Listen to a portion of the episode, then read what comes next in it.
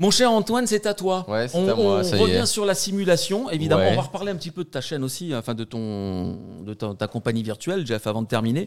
Kerbal Space Program, donc c'est un jeu de simulation de vol spatial. Ouais, alors de simulation Hein plutôt ouais, spatiale, ouais. Mais Ouais. euh, pas que. On, Pas que. On va discuter un peu. Ouais. Euh, ouais, ça, c'est- alors, Version 2. Version 2, voilà. Ça faisait un petit bout de temps que, que les joueurs de la version 1 attendaient une version 2, parce que la première version date que de 2015, mais bon, ça commençait un peu à dater au niveau des graphismes. Là, normalement, vous avez la version 1, donc du coup en vidéo, qui passe derrière.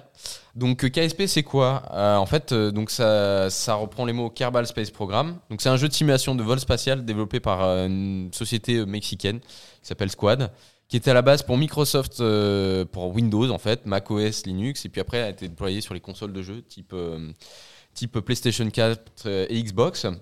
Donc euh, dans le jeu, le joueur dirige en fait un programme spatial naissant, doté d'un personnel et euh, d'un équipage euh, d'extraterrestres humanoïdes verts connus. Ils leur ont donné des noms, ça s'appelle les, les en fait. Et en gros, le jeu propose un moteur physique orbital réaliste permettant donc de, de, faire des manœuvres orbitales réelles, des orbites, des transferts, des transferts dans l'espace, des rendez-vous orbitales. Donc c'est un outil qui est très poussé. La première version a donc euh, été publiée. euh, donc les bêtas ont commencé le 24 juin 2011. Donc les bêtas, c'est vraiment les euh, versions de base en fait où ça aide au développement. Et ensuite le produit fini est sorti en 2015. Après donc à l'issue des, versions bêta. Le programme donc le programme spatial Kerbal est pris en charge donc par l'utilisateur qui donc va en fait comme un programme spatial euh, évoluer. C'est-à-dire que en fait vous avez un arbre de compétences dans le dans le jeu slash simulateur qui vous permettent d'évoluer et de débloquer des compétences comme on aurait pu le faire sur, sur la conquête spatiale par exemple. Des nouveaux ordinateurs des nouvelles possibilités etc après vous avez aussi un mode donc ça c'est le mode euh, on va dire euh, histoire. Et après vous avez un mode entre guillemets bac à sable où vous pouvez faire ce que vous voulez.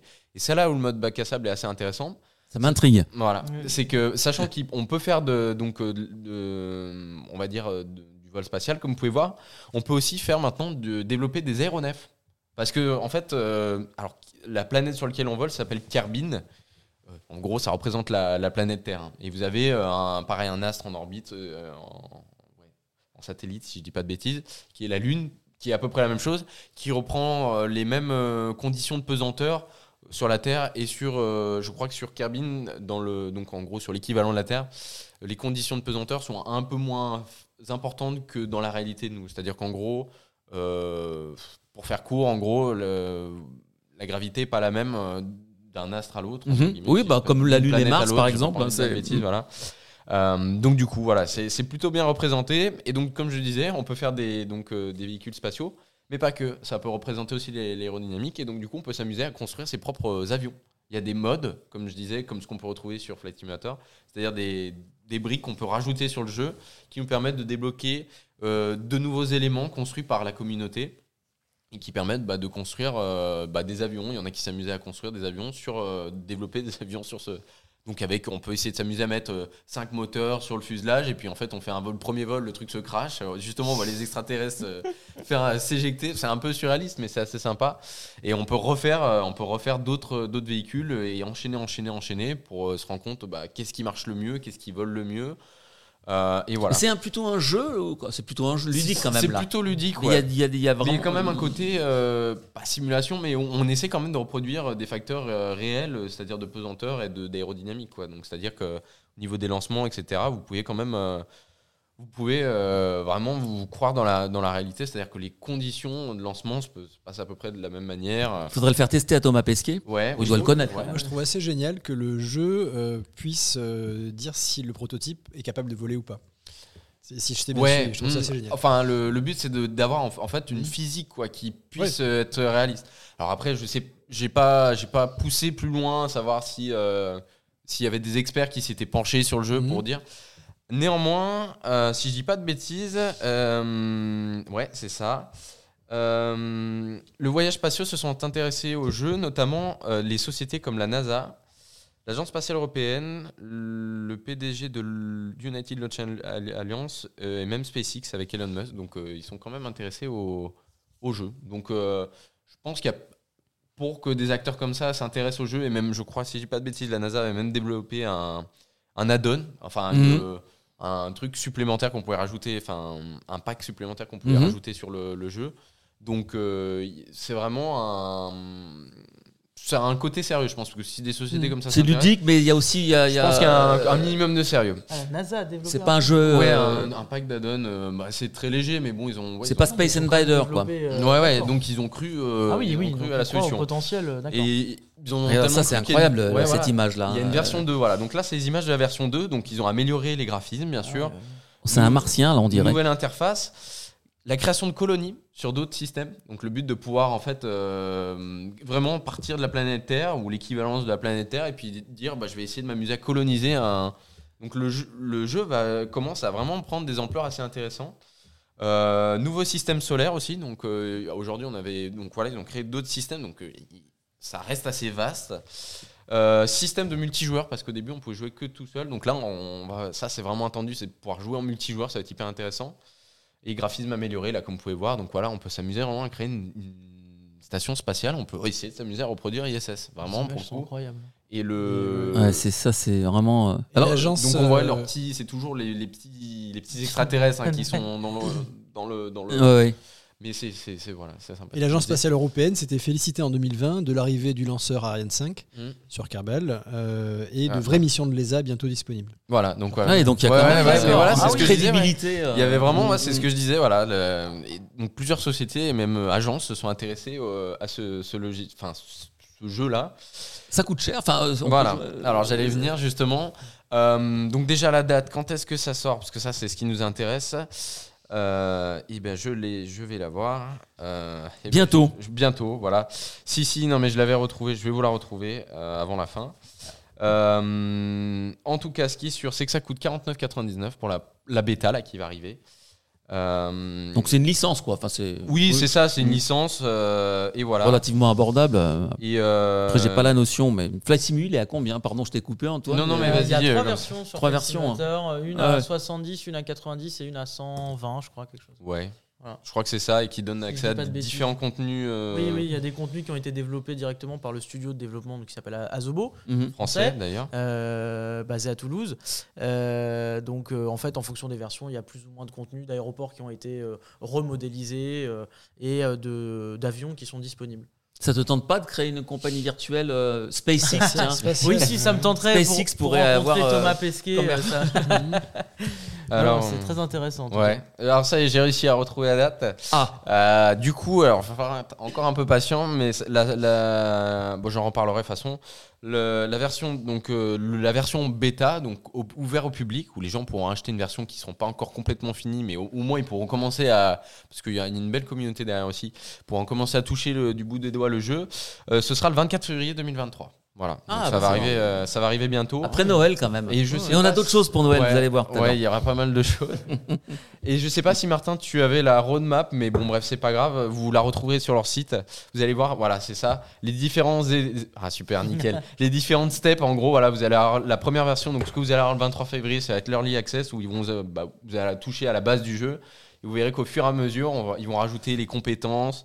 Euh, et on voit que vraiment sur la fin, vous aurez le multijoueur qui va arriver dans les, dernières phases de développement. Mais en tout cas, vous allez pouvoir commencer euh, à partir de, février 2023 à toucher à ce nouveau, ce nouveau, euh, ce nouveau jeu. À cette nouvelle version du jeu, voilà. Et puis j'espère qu'il y aura d'autres acteurs justement comme les ASA ou enfin pardon et, et la NASA ou d'autres, même SpaceX. Les euh. temps de trajet, j'avais une question sur. euh, Alors ils peuvent être accélérés parce que oui, parce que. Ouais. parce que alors moi j'y ai joué et euh, Bonne idée. parce que. ah, des fois on peut faire des nuits blanches hein, si on veut. Ah non bah non oui, en oui. vrai, Pour aller sur la Lune, ça prend beaucoup de pas temps. loin d'ailleurs. Ouais, on n'irait pas loin. Mais alors, franchement, pour, euh, pour avoir essayé au début, c'est pas facile. C'est vraiment pas facile, se mettre en orbite. euh, en fait, euh, de base, en fait, vous commencez à écrire, donc vous devez créer votre propre fusée. Euh, donc, il faut que vous ayez une fusée qui soit à la fois pas trop lourde, mais qui emporte assez de carburant pour pouvoir aller assez loin. Votre module, il faut qu'il soit assez bien conçu. Euh, après, vous pouvez rajouter des modules pour pouvoir communiquer avec le sol et pouvoir justement transférer des données en disant ben, l'atmosphère elle est comme ça, euh, l'air elle est comme ça. En transférant ces données, vous allez pouvoir donc du coup faire bosser vos ingénieurs et débloquer euh, cet arbre de compétences. Et donc du coup, va pouvoir développer des moteurs qui sont peut-être plus optimisés pour, euh, pour cette atmosphère-là ou cet environnement-là.